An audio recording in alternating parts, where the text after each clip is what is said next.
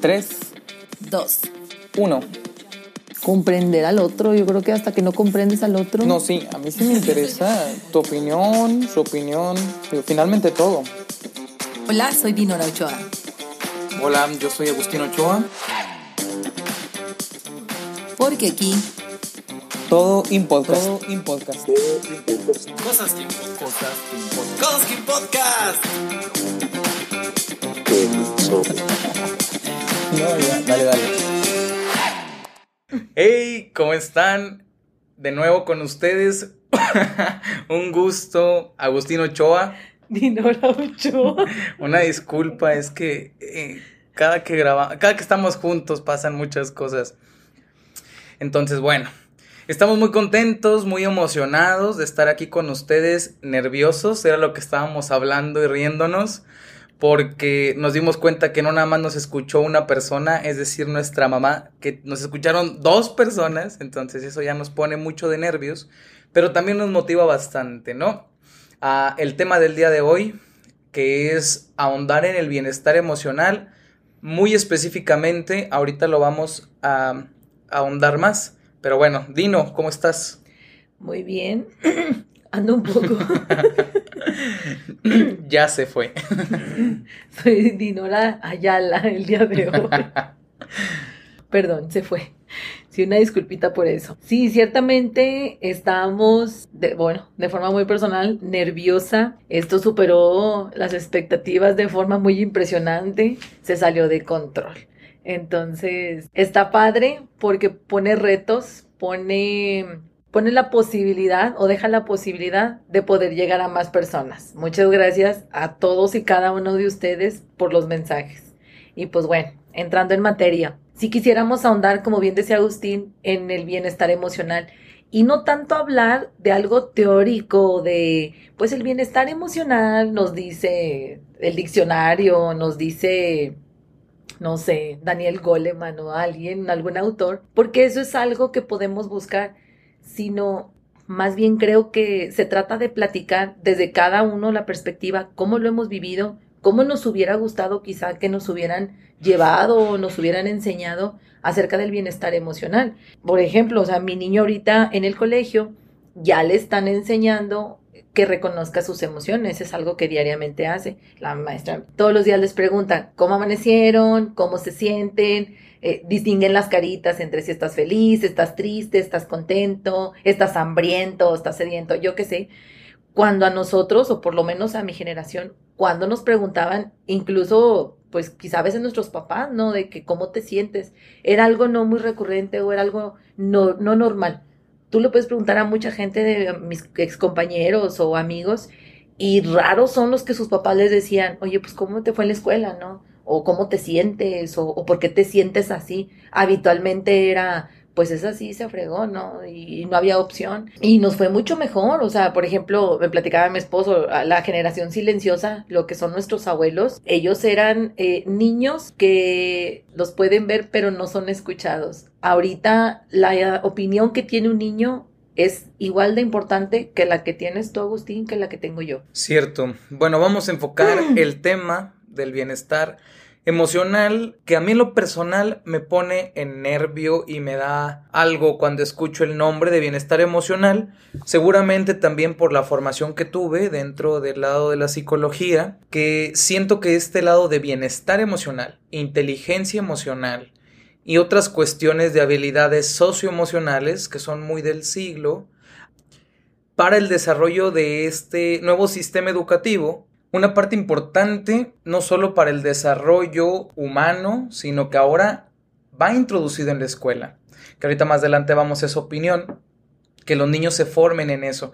Y la pregunta que nos queda aquí, ¿en serio se puede formar un bienestar emocional? ¿Puede haber una formación que te garantice que de adulto vas a tener un bienestar? Yo creo que sí podría atreverme a decir que si tienes una formación como tal, cuando te enfrentas a las circunstancias de adulto, ya tienes esa mm, resiliencia, ya tienes esa ese bienestar.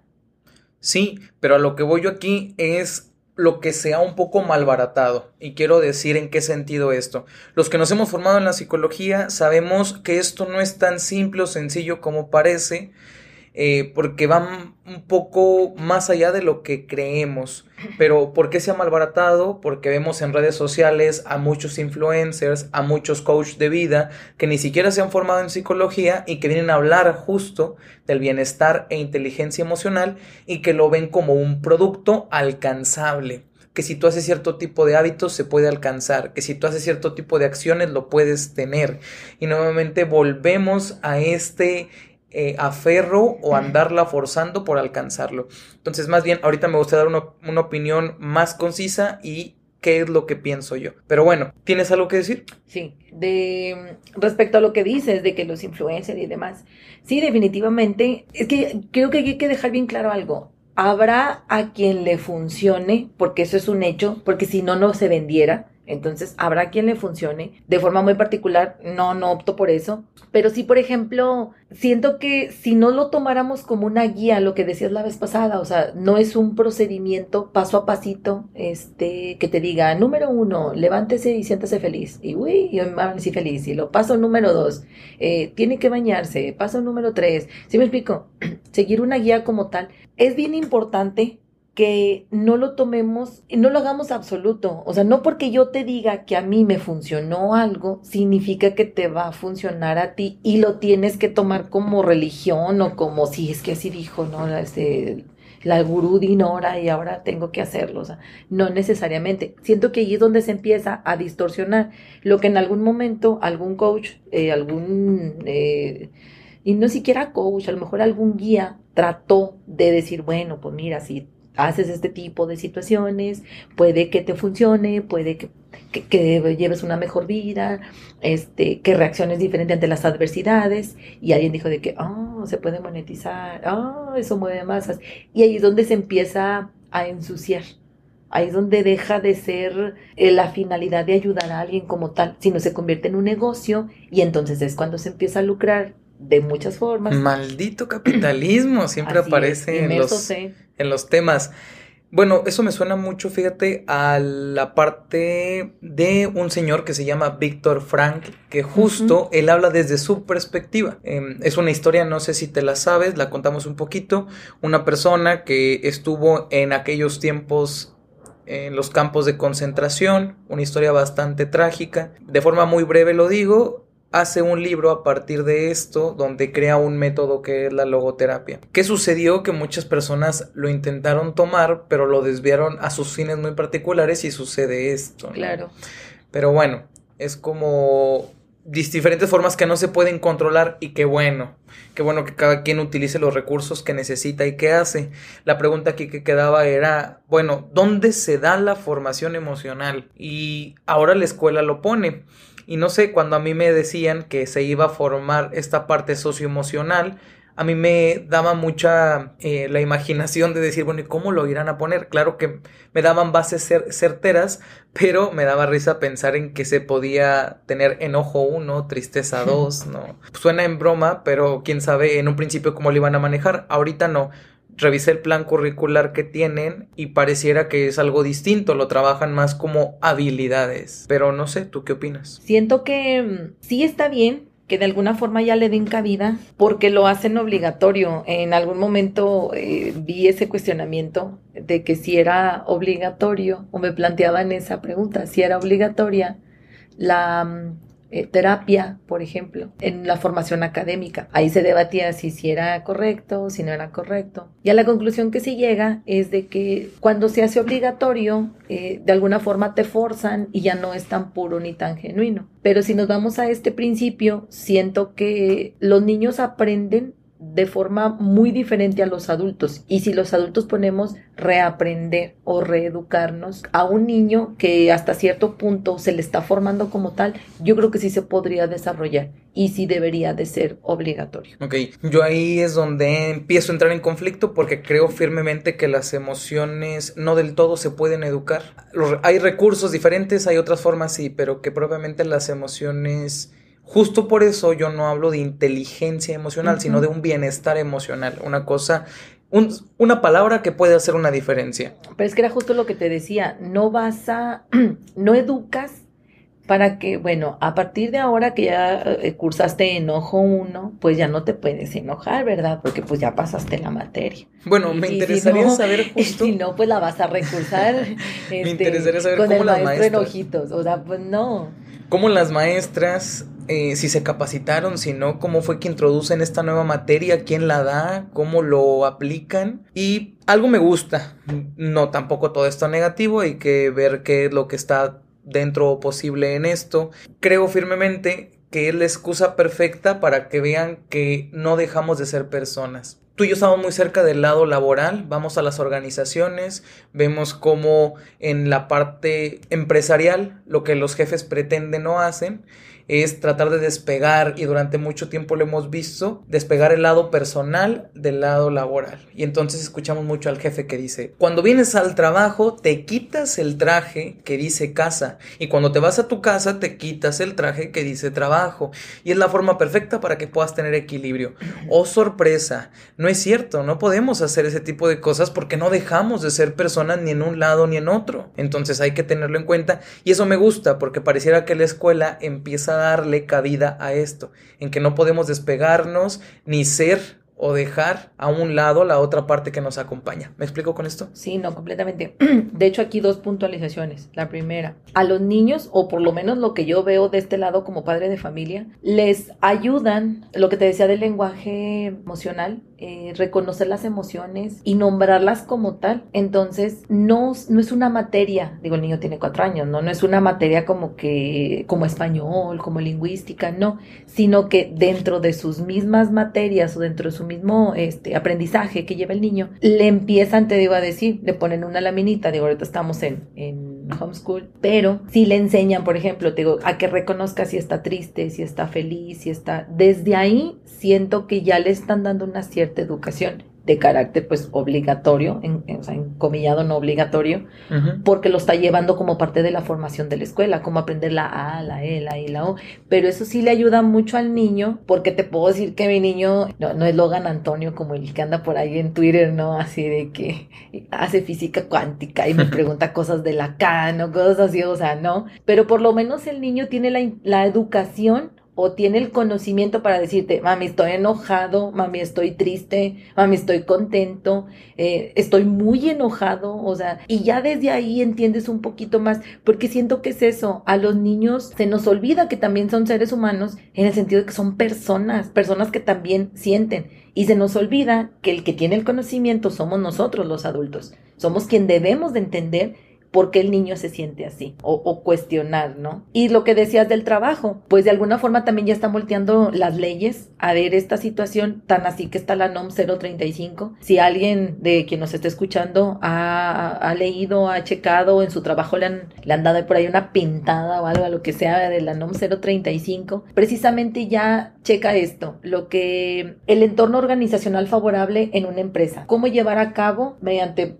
eh, vienen varias prácticas, entre ellas precisamente que haya un equilibrio en la relación familia-trabajo, porque la mayoría de las veces el trabajo interviene en ese desarrollo, ¿sí? Si tú tienes un problema de trabajo anteriormente, y en muchas empresas se sigue haciendo, no te reconocen el que si Agustín viene eh, muy estresado porque a lo mejor está enferma su mamá y no me va a rendir en el trabajo, no vas a poder separar eso. Ahorita la NOM es, ok, tienes alguna situación, no voy a justificarte, no voy a dejar que no trabajes, te, no voy a estar como el perrito, ¿no? Así todo de que, ay, bueno, ya no puedo hacer nada, pero de alguna forma sí te protegen o de alguna forma ya te dan esa, ese respaldo de decir, bueno, la ley ya me puede proteger, la ley ya contempla que si yo tengo una situación en la casa, este, me está afectando en lo laboral porque no lo puedo separar y no significa que esté mal digo, va a haber de extremos extremos, tendríamos que ver casos muy particulares para decirte cuándo se aplica, cuándo no aplica eh, y demás. Cierto, es lo que te digo, que esta cabida es la que nos puede justo ayudar a un bienestar un poco más real en el que la gente ya no tiene que forzarse a estar bien porque entonces no se permite, claro que luego hay extremos, ¿no? Pudiese a lo mejor quien lo toma del otro lado y que siempre está mal, pero bueno, de eso no voy a hablar ahorita. Si no, quiero comentarte algo justo de la información y decirte que algo que que lo vi me hizo sentido, que habla de las habilidades eh, socioemocionales y un poquito en el que la UNESCO organiza distinto las habilidades del siglo XXI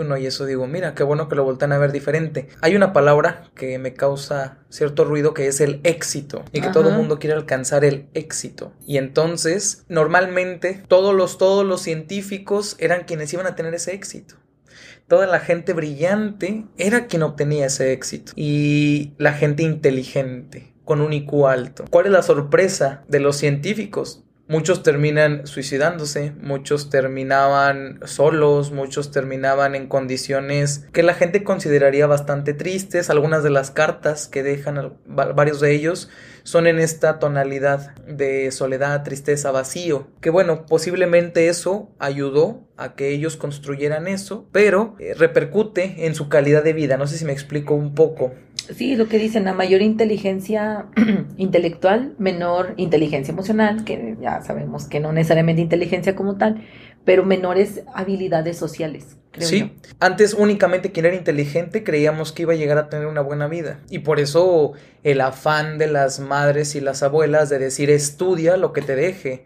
Estudia medicina porque eso es lo más top.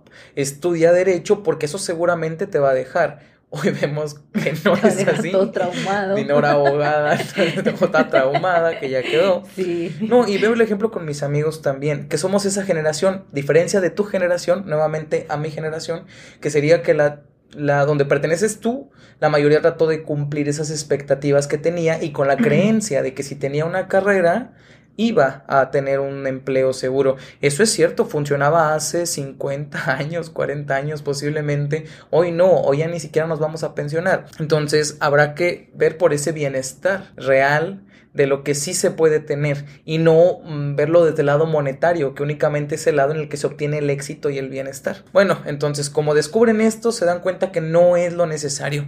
Dicen, ¿por qué la gente que consideramos que es exitosa finalmente termina teniendo una vida que nadie quisiera tener. ¿Cuál es el éxito? ¿Dónde está el éxito? Y replanteándose un buen esto, ¿no? Se dan cuenta que no, que no va por ahí y que hay otras cosas que importan más que tener un IQ alto para que alguien se desarrolle de forma efectiva, eficaz, con bienestar y todo. Funcional funcional. En ese sentido, te quería platicar que la UNESCO dice que las habilidades del siglo XXI las divide en tres categorías, ya no nada más son las habilidades intelectuales, sino que las pone como las habilidades personales, que son aquellas características que le permiten al individuo actuar de manera efectiva, así lo dice, tómese como usted le guste en su vida.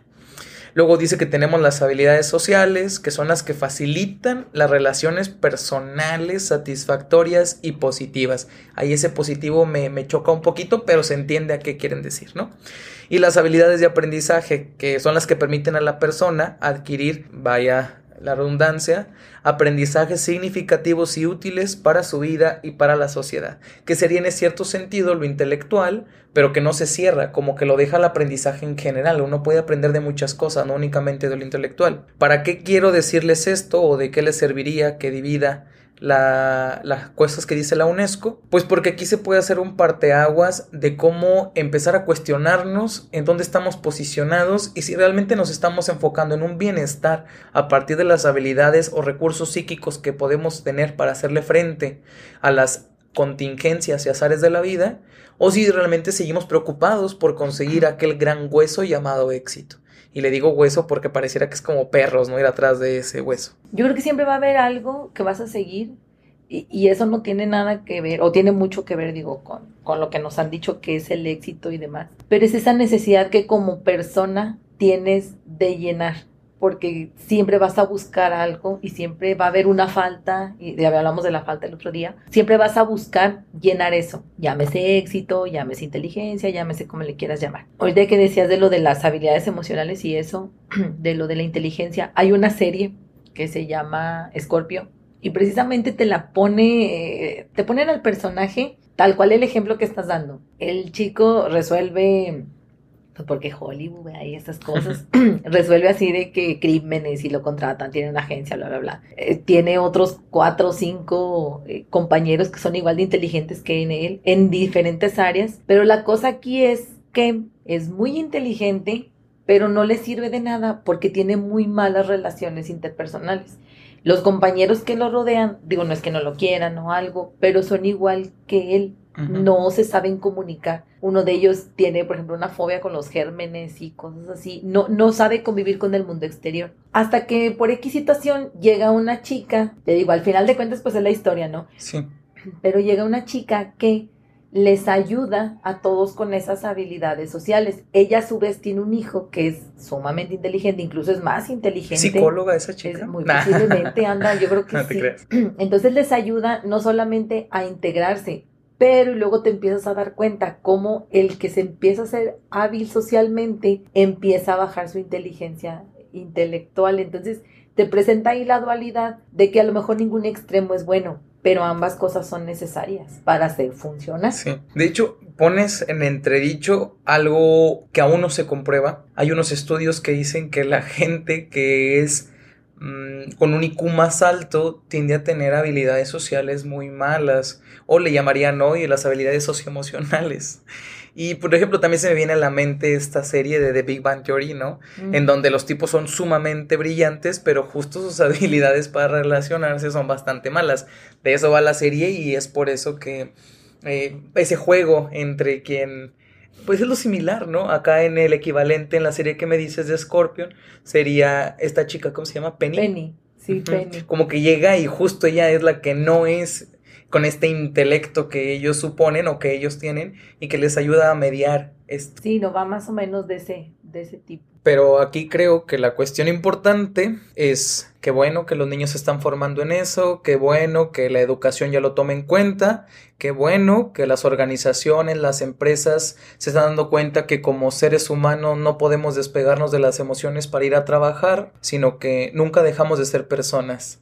El asunto es los niños ya están educándose de otra forma, pero los adultos. Y de hecho, ahorita las empresas lo que están haciendo, no todas, pero gran parte, forzadas por la NOM 035, donde te pide que capacites a tu personal, detectes si vivieron algún acontecimiento traumático severo y esto los esté afectando con relación a su trabajo, ¿no? ¿Cuántas veces no hemos escuchado eh, liderazgo con inteligencia emocional, trabajo en equipo con inteligencia emocional? Digo, porque les gusta mucho utilizar que todo sea con inteligencia emocional, ¿no? Empoderamiento con inteligencia, ¿verdad?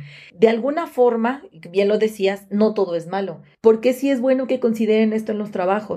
Te lo puedo decir de forma eh, vivencial. Hubo trabajos en los que me gustaba mucho mi trabajo, me gustaba mucho la actividad laboral, pero las personas que estaban a cargo tenían nula eh, inteligencia y, emocional o, o cero desarrolladas sus habilidades emocionales y eran personas muy viscerales, eran personas que lamentablemente estaban a cargo, pero no entendían a los trabajadores. Y viceversa, tú como trabajador no sabes cómo llevarte con tu jefe ni cómo lidiar con eso, porque es algo que no te enseñan. Eh, Estaban muy acostumbrados al típico latigueo, ¿no? Es que entre más te latiguen, y eso lo escuchas mucho en las empresas, entre más te latiguen, más productivo eres. Es que tráete a ese de supervisor porque ese los latiguea bien padre. Oye, ¿cómo que los latiguea bien padre? ¿Qué es esto? O sea, la edad de los esclavos, pues no, o sea, no, no vamos de eso. Pues. O sea, bueno, sí, pero con ocho horas y un poco de prestaciones. Ah, Ah, o sea. Ah, y una claro. remuneración ya, Ah, es que ya no no, se escucha tan pollo, mal. no tan aguinaldito y esas cosas. Bueno, quien tiene eso, ¿no? Quien no la tenemos, pues no. Pero precisamente, yéndonos al origen, si hubiéramos tenido una educación como tal, no estuviéramos tan frustrados. Los resultados los vamos a ver en unos años. Probablemente ni a ti ni a mí nos toque ver cuál es la consecuencia de que ahora en la educación se introduzcan estas habilidades.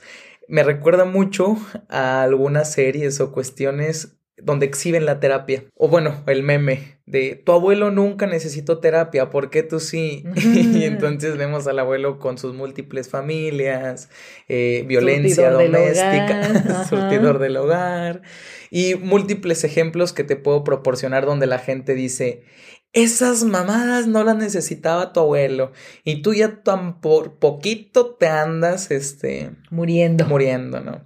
Entonces, bueno, creo que es algo que nos pudiese cambiar la posición que tenemos en este momento como seres humanos. No, y por lo menos ahorita ya no te tachan de loco, de que es que voy al psicólogo, estás loco, que pues de hecho loco sería no ir, porque no estoy bien. Hay muchas ocasiones en que Y precisamente la falta de conocimiento, la falta de cómo manejar las reacciones, que era lo que te decía, concuerdo que no puedes manejar las emociones, o sea, no puedes decir, ay, bueno, ya, ya llevé enojito uno y furia dos, ya no me puedo enojar. Pues claro que no, pero sí el... No, imagínate nosotros como psicólogos, o sea, sería el chiste también de ay, como que me siento bien triste, déjame reviso los apuntes de depresión para que se me quite esto. Ándale, ¿no? Y todo feliz, ¿no? Es que es ese punto, no puedes controlar simplemente el entorno, yo creo que es entender eso, todos los factores externos, todo lo que te rodea son situaciones que no vas a controlar. Y precisamente si tienes una formación adecuada, si tienes un buen manejo de las emociones y una buena salud mental, porque si sabes eso, sabes que no puedes controlar todo lo que esté ajeno a ti, vas a saber cómo reaccionar. Te lo puedo decir, si hubiera tenido el conocimiento que tengo ahorita de forma emocional a mis, eh, a mis 20 años, el que tengo ahorita a los 30, y no necesariamente por la experiencia, sino porque me hubieran dado una formación, hubiera sido muy diferente mi historia en los trabajos. Quizá no hubiera cambiado tanto, quizá no hubiera eh, renunciado, porque renuncié a varios trabajos que me gustaban y que también sería un buen punto para hablar. Di nombres y las, y las situaciones exactas. Sí, no, no, no voy a quemar a nadie, pero sí, no sé si has visto, hablando de la memeología, de que dice cuando llego a pedir trabajo a una empresa nueva y está un chavo con un letrero en una puerta que dice, váyase de aquí, no aléjese, ni, ni siquiera entre. Bueno, a mí cuando me preguntaban en ese trabajo, de que, oye, pero se ve que está aquí bien padre, y así que bailándome así reggaetón de ojo y todo, y así de que no, o sea, y no está tan padre, y yo, ¿quieres que te diga lo que quieres escuchar o que te diga realmente cómo está? Y no, pues realmente, y así. Pero había buena prestación o no? Sí, ah, me tronaba los dedos y yo... Bien, diría una ex compañera, pues mi pecho no es bodega y soltaba, ¿no? De que, ¿sabes qué? A mí me ha ido así. Hay muchas otras más que están muy bien, están muy a gusto, súper bien. A mí no.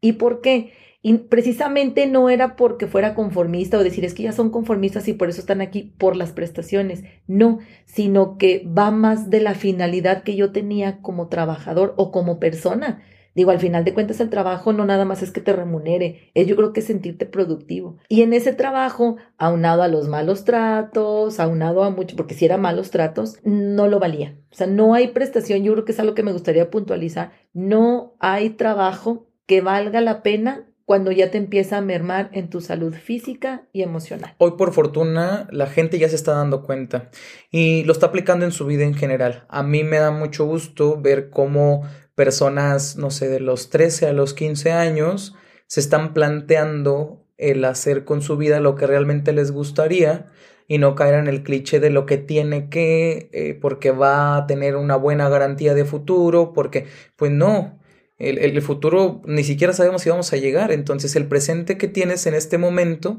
cuestionarte realmente qué tanto bienestar estás teniendo con lo que haces. Porque justo como lo dices, un buen aguinaldo, eh, una carrera que te dé prestigio, un buen trabajo, una buena posición económica, no van a sustentar la falta emocional que pudiésemos tener. Entonces creo que es momento y ha sido momento en el que la gente cada vez lo entiende más, lo dices bien, hay cada vez más personas que van a terapia por un bienestar y no tanto por un aquejamiento de decir un trastorno mental o algo así.